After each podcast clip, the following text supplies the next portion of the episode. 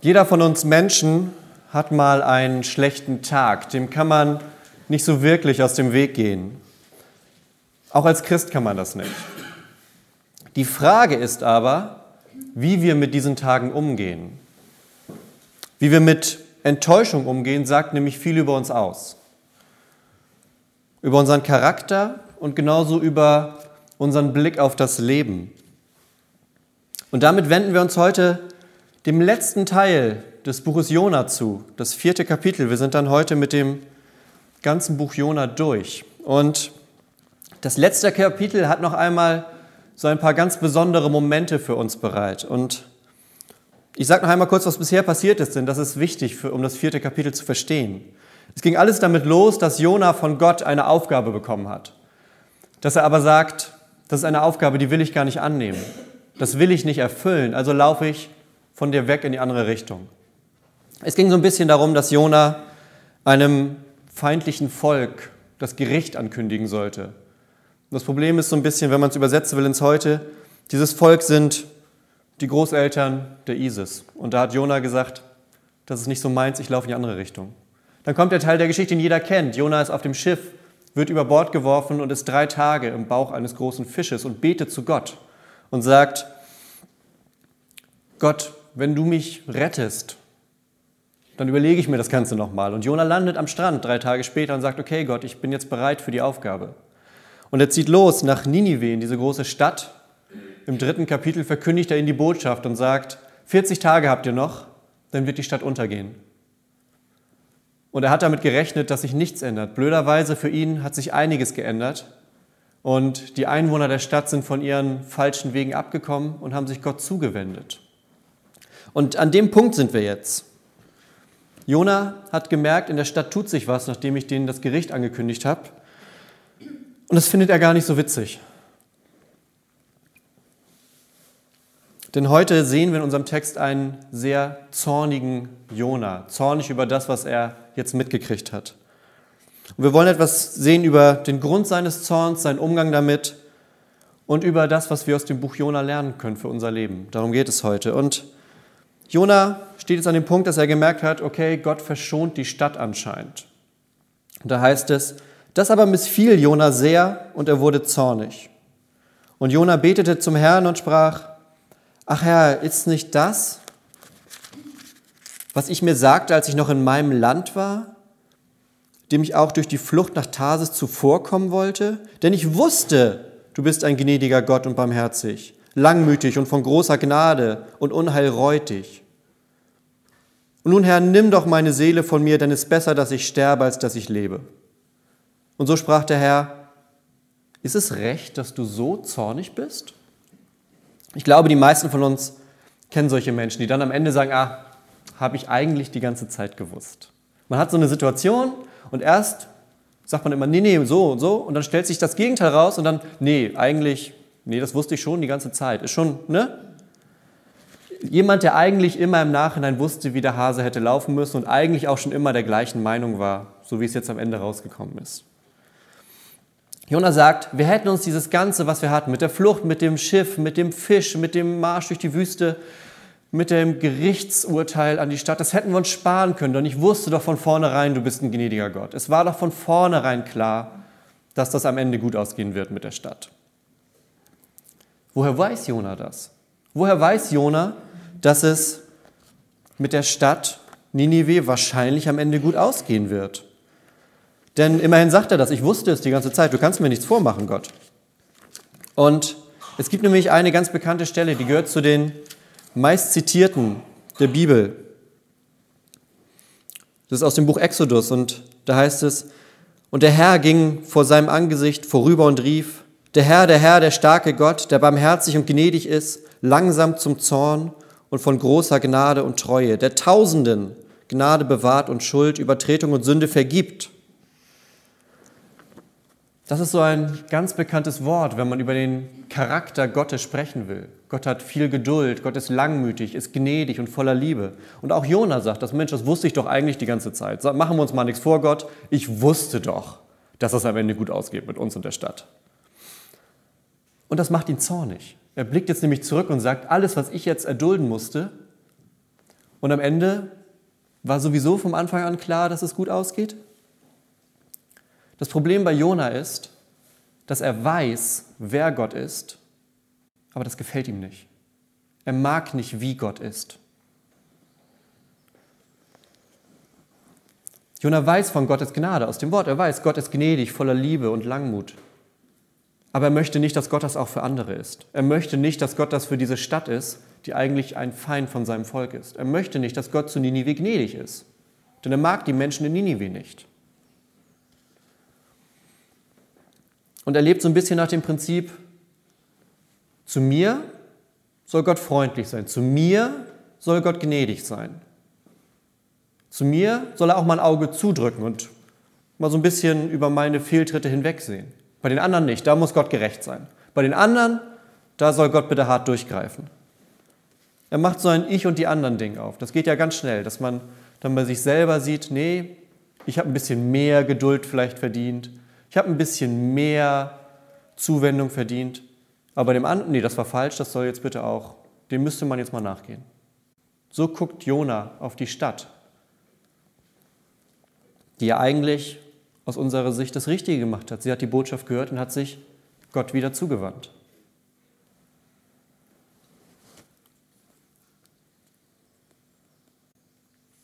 Und ich glaube, Jona guckt so ein bisschen auf die Stadt und sagt, das zählt doch alles nicht, was die da jetzt machen. Weil er hat ja ein paar Tage vorher eigentlich das Gleiche erlebt. Er ist weggelaufen und war dann im Fisch. Hat dann seine Gedanken geändert und hat gesagt, okay, ich vertraue jetzt auf Gott und tue das, was er sagt. Und bei sich selber würde er immer sagen, naja, war halt so ein Ausrutscher, aber jetzt ist wieder alles gut. Bei Ninive lässt er das nicht gelten. Ninives Buße sagt, das ist eine falsche Buße. Und ich glaube, jeder von uns hat manchmal so einen kleinen Jonah-Teil im Herzen, wo es dann darum geht, dass man bei den anderen dann manchmal ein strengeres Maß anlegt. Ich mache das auch. Und das ist häufig nicht so gut. Denn wenn wir einen Gott haben, der gnädig und voller Geduld ist, dann dürfen wir das auch sein. Und was dann passiert, ist so eine ganz wunderbare Szene, die sich entfaltet. Also Gott fragt, ist es denn richtig, dass du zornig bist? Und dann, hierauf ging Jona zur Stadt hinaus und ließ sich östlich von der Stadt nieder und machte sich dort eine Hütte und saß unter ihrem Schatten, bis er sehe, wie es der Stadt ergehen würde. Jona hat nämlich noch Hoffnung. Jona hat nämlich noch Hoffnung, dass es mit der Stadt doch noch daneben geht und vielleicht doch noch alle sterben müssen. Woran erkennt man, dass Jona jemanden nicht so richtig mag? Er hat der Stadt 40 Tage Zeit angekündigt, bis das Gericht kommt. Und er geht jetzt aus der Stadt raus setzt sich mit seinem kleinen Campingstuhl oben auf den Berg und ist bereit, in der Sonne 39 Tage zu warten, um zu sehen, ob es nicht doch noch daneben geht. Das ist meine Einstellung. Sich hinzusetzen, vielleicht war das ja nur so ein erster Impuls und vielleicht regnet es nachher doch noch Feuer. Darauf wartet er, darauf setzt er sich auf den Berg in die Sonne und wartet. Das möchte er nämlich gerne sehen. So groß ist seine Wut in diesem Moment. Ich glaube, das kann eine Folge von dieser Ich-Du-Einstellung sein, von dieser Jona-Mentalität, dass sich das Herz verhärtet. Jona kann sich nämlich nicht freuen, dass die Menschen Gott gefunden haben. Das möchte er nicht. Er sagt, für mich soll es Gnade geben, für die anderen soll es das Gesetz geben.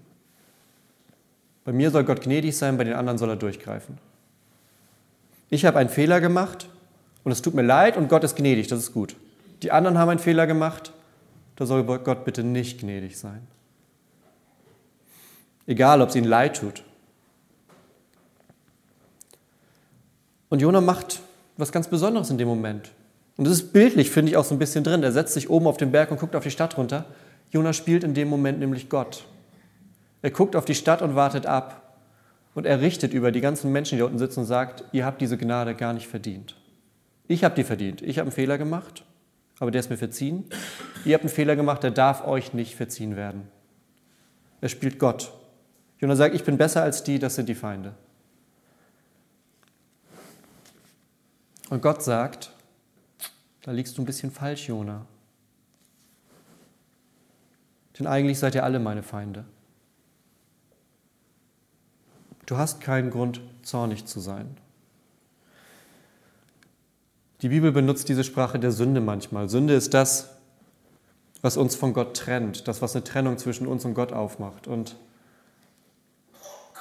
das bedeutet nichts anderes, dass wir alle irgendwie auf gewisse Arten häufig vor Gott weglaufen und Gott uns hinterherläuft mit seiner Liebe und Gnade. Das ist das ganze Thema des Buches Jona. Es geht darum, dass Menschen vor Gott weglaufen, Gott aber nicht sagt, okay, dann lasse ich dich allein, sondern Gott sagt, du bist mein Geschöpf, ich liebe dich und deshalb bin ich hinter dir her.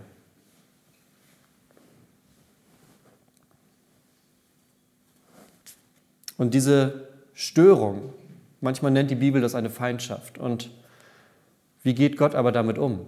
Gott geht damit nicht so um, wie Jonas tut. Jonas sagt, das sind meine Feinde, mit denen will ich nichts zu tun haben. Gott sagt, es gibt diese Störung zwischen mir und den Menschen, aber umso mehr möchte ich mit den Menschen zu tun haben, umso mehr möchte ich mich ihnen zuwenden, umso mehr möchte ich ihnen meine Liebe zeigen. Und deshalb kommt Gott mit Gnade zu den Menschen. Deshalb gibt es so Worte in der Bibel, wo es heißt, Gott ist gnädig und hat viel Geduld, weil er weiß, dass Menschen immer wieder laufen. Und dann ist Jona, auch wenn er es selber wahrscheinlich nicht so sieht, in Gottes Augen auch nicht viel besser als die Menschen in Ninive. Jona sieht das natürlich anders.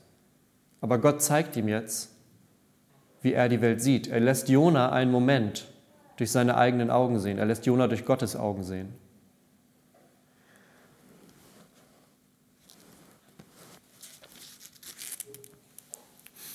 Dann sandte Gott der Herr eine Rizinusstaude. Die wuchs über Jona empor, um seinem Haupt Schatten zu spenden und ihm vor seinen üblen Laune zu befreien. Und Jona freute sich sehr über den Rizinus. Dann sandte Gott einen Wurm, als die Morgenröte am anderen Morgen aufstieg, der stach den Rizinus, sodass er verdorrte. Und es geschah, als die Sonne aufging, da entsandte Gott einen heißen Ostwind. Und die Sonne stach Jona aufs Haupt, sodass er ganz matt wurde. Und er wünschte sich den Tod und sprach, es ist besser, dass ich sterbe, als dass ich am Leben bleibe. Das ist so das, was Jona in einer Nacht jetzt durchmacht. Er sitzt auf seinem Campingstuhl, guckt auf die Stadt runter, wartet, dass es Feuer regnet. Und Gott sagt, wir machen jetzt mal ein kleines Experiment, Jona. Ich will dir mal zeigen, wie du dich gerade da verrennst in die ganze Geschichte. Er lässt den Baum wachsen. Jona freut sich über den Schatten. Zwölf Stunden später ist der Baum wieder verdorrt. Und Jona wird so wütend, dass er sagt, jetzt möchte ich sterben. Das ist immer so ein Argument, dann so ein Totschlagargument. Am Ende ist es so schlimm, wäre ich doch nicht mehr am Leben. Und ich glaube, manchmal, und hier ist es genauso, nutzt Gott Situationen, um uns etwas zu zeigen. Und genau das macht er bei Jona. Er will Jona zeigen, so wie ein Vater einem Kind etwas erklärt. Und auch das zeigt wieder Gottes Geduld, denn auch in diesem Moment lässt er Jona nicht fallen. Er hätte ja sagen können, okay Jona, du bist weggelaufen von mir. Ich musste dich mit Mühe und Not hier in die Stadt bringen. Dann hast du auch nicht gerade besonders gut gepredigt, sondern hast dir nur gesagt, in 40 Tagen regnet es hier Feuer und hast sie mit der Situation alleine gelassen. Und jetzt sitzt du auf dem Berg und wartest, dass die alle sterben. Man könnte auch sagen, du bist jetzt nicht der Spitzenprophet, den ich hier in meinem Arsenal zur Verfügung habe. Aber das sagt Gott nicht, sondern Gott sagt, okay, Jonah, jetzt möchte ich dir noch das Herz öffnen und zeigen, was hier eigentlich gerade passiert. Er lässt Jona nämlich nicht fallen, sondern zeigt ihm in diesem Busch, guck mal, du hast dich da auf einem Busch, an dem du dich so kurz nur freust und dann so sauer wirst, das steht doch in keinem Verhältnis zu irgendwas. Und das sagt er nämlich auch. Und das sind die letzten Verse aus dem Jona-Buch. Da sprach der Herr, du hast Mitleid mit dem Rizinus, um den du dich doch nicht bemüht und den du nicht großgezogen hast, der in einer Nacht entstanden ist und in einer Nacht zugrunde gegangen ist. Das ist Jonas Situation. Er wird so sauer über einen Busch, der gerade mal zwölf Stunden alt ist. Und dagegen stellt Gott seine Sicht und sagt, und ich soll kein Mitleid haben mit der großen Stadt Ninive, in der mehr als 120.000 Menschen sind, die ihre rechte Hand nicht von der linken unterscheiden können und dazu noch so viel Vieh. Damit endet das Buch. Gott sagt, Jona, guck mal, du wirst so sauer in deinem Herzen wegen einem Busch, mit dem du nichts zu tun hast. Der ist gewachsen, war da, du hast dich gefreut, dann war er weg und du wurdest sauer, dass du sterben möchtest. Und ich, Gott, der jeden einzelnen Menschen im Herzen kennt, auf die Erde herunterschaut und jeden Menschen von dem Moment der Empfängnis an kenne, ich soll einfach so eine ganze Stadt vernichten, wenn sich und obwohl sich die Menschen geändert haben? Jona, kannst du nicht verstehen, dass ich Mitleid habe mit den Menschen? Auch wenn das deine Feinde sind? Kannst du nicht verstehen, dass ich die Dinge vielleicht etwas anders sehe als du Mensch? Was ist eigentlich bei dir falsch gelaufen, Jona, dass du so einen Blick auf die Welt hast? Und damit endet das Buch. Wir wissen nicht genau, was Jona mit dieser Ansage macht. Das war der letzte Satz gerade. Jona sitzt auf seinem Berg, guckt auf die Stadt und hört von Gott, richte mal deinen Blick wieder auf die richtigen Dinge. Es geht hier nicht um Büsche, die verdorren, sondern es geht um Menschenleben, die sich zu mir bekehrt haben und die deshalb nicht sterben werden. Und da bist du nicht in der Position, sauer zu werden, Jona, auch wenn du diese Menschen nicht magst. Das ist eine Sache zwischen mir und den Menschen, sagt Gott. Und ich glaube, wenn wir das Jona-Buch jetzt so als Ganzes sehen, dann können wir von Jona einige Dinge lernen, gerade auch jetzt aus seiner letzten Reaktion, von der wir nicht ganz wissen, was das bei ihm ausgelöst hat. Was wir zuerst lernen können, ist, dass Gott bemüht ist, uns Stück für Stück die Welt aus seinen Augen zu zeigen. Gott hätte Jona locker aufgeben können. Er hatte seinen Job getan, Ninive hat die Botschaft gehört und Gott hat genug andere Propheten. Er hätte sagen können, okay, das mit Jona war irgendwie nichts. Aber dann hätte Jona nichts gelernt. Denn darum geht es am Ende, dass Jona etwas lernt über das Leben und darüber, wie er sich den Menschen zuwendet und wie Gott sich den Menschen zuwendet. Das heißt, im Buch Jona geht es gar nicht so sehr darum, dass der Prophet seine Aufgabe erfüllt und anderen Menschen etwas sagt, sondern es geht darum, dass der Prophet etwas lernt, dass wir an Jona etwas lernen können. Und Jona lernt, ein Stück mit Gottes Augen zu sehen. Nicht nur mit seinen Emotionen das zu betrachten, sondern sich ein wenig da hinein zu versetzen, dass Gott die Dinge in einem größeren Kontext sehen kann. Und dass manche Dinge, so wie zwischenmenschlich zwischen Jona und den Einwohnern der Stadt, wenn das da nicht so gut läuft, heißt das nicht automatisch, dass es zwischen Gott und den Menschen da nicht gut laufen kann. Die Beziehung, die wir zu Menschen haben, ist nicht automatisch die Beziehung, die Gott zu diesen Menschen hat. Das Zweite, das wir sehen können, ist, Zorn muss im richtigen Verhältnis stehen und kann zur Sünde führen. Zorn ist erstmal nicht nur negativ. Es gibt auch eine Wut, die sich aufbaut, weil wir eine Ungerechtigkeit sehen. Man kann etwas Ungerechtes sehen und Zorn verspüren auf eine Situation, auf ein System, auf etwas, das geschieht. Das ist nur aber nicht das, was Jona hier passiert. Denn Jona lässt durch seinen Zorn, verliert er den Sinn für Gerechtigkeit. Er hat mehr Mitleid mit einem Baum als für eine ganze Stadt voller Menschen. Seine ganze Messeinheit für Gerechtigkeit ist durch den Zorn aus dem Gleichgewicht geraten. Ein verdorrter Busch bringt ihn dazu, dass er sterben möchte. Eine Stadt, die vielleicht untergehen soll, bringt ihn dazu, mit seinem Stuhl auf dem Berg zu sitzen und zuzugucken. Da ist etwas sehr ins Ungleichgewicht gefallen bei ihm. Und Jona ist zornig bis zum Tod. Und manche Menschen sterben tatsächlich mit Zorn. Es gibt bei uns in den Beerdigungen, gibt es so einen Moment, kurz bevor der Sarg die Kirche verlässt, in dem ein Moment der Stille ist, der gerade dafür da ist, dass jeder, der in den Bänken sitzt, noch einmal Gedanken, die nicht gesagt wurden, Worte, die man vielleicht noch sagen wollte, eine Entschuldigung vielleicht oder auch einfach Dank und Liebe. Aber all diese Dinge, wo man sagt, hätte ich doch noch, Dafür ist Raum, dass man die in dem Moment vor Gott bringen kann, weil man es dem Menschen nicht mehr sagen konnte. Und es ist nicht grundlos, dass wir diesen Moment in den Beerdigungen haben. Denn es gibt viele Dinge, die wir nicht mehr rechtzeitig sagen. Und da kann es passieren, dass Menschen sterben und noch Zorn im Raum steht oder Wut, Enttäuschung. Es ist so gesehen leider so, dass wir in unserer Beerdigung diesen Moment brauchen. Weil der Zorn uns manchmal die Herzen verschließt und manchmal dauert es dann genau einen Moment zu lange.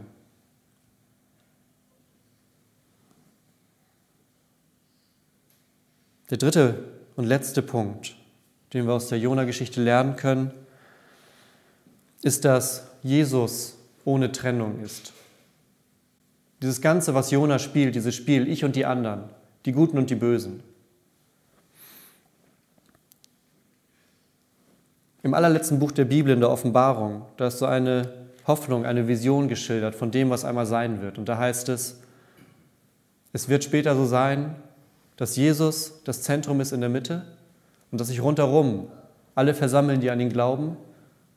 Und dann geht es nicht mehr ich und du, sondern es ist wir alle und Jesus in der Mitte. Da gibt es kein Ich und die anderen, ich bin besser als der, ich habe es mehr verdient, weil dann alle schon angekommen sind.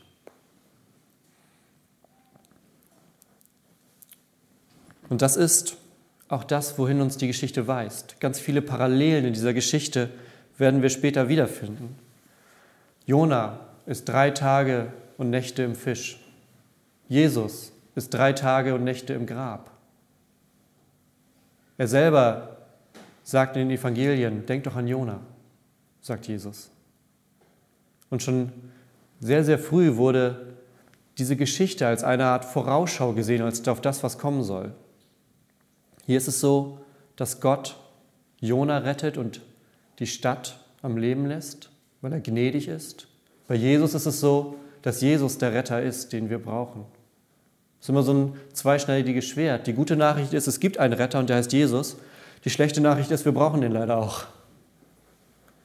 Und Jesus beendet die Flucht, die hier so schön dargestellt ist.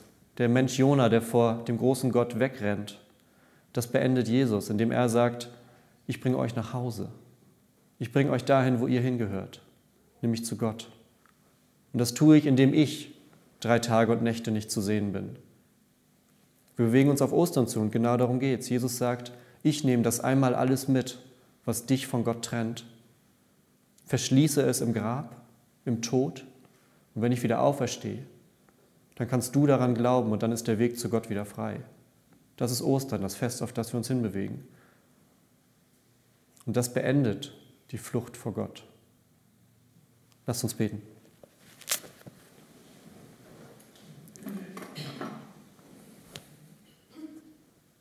Vater im Himmel, danke für die vier Kapitel aus dem Buch Jona, die wir in den letzten Wochen hier gehört haben.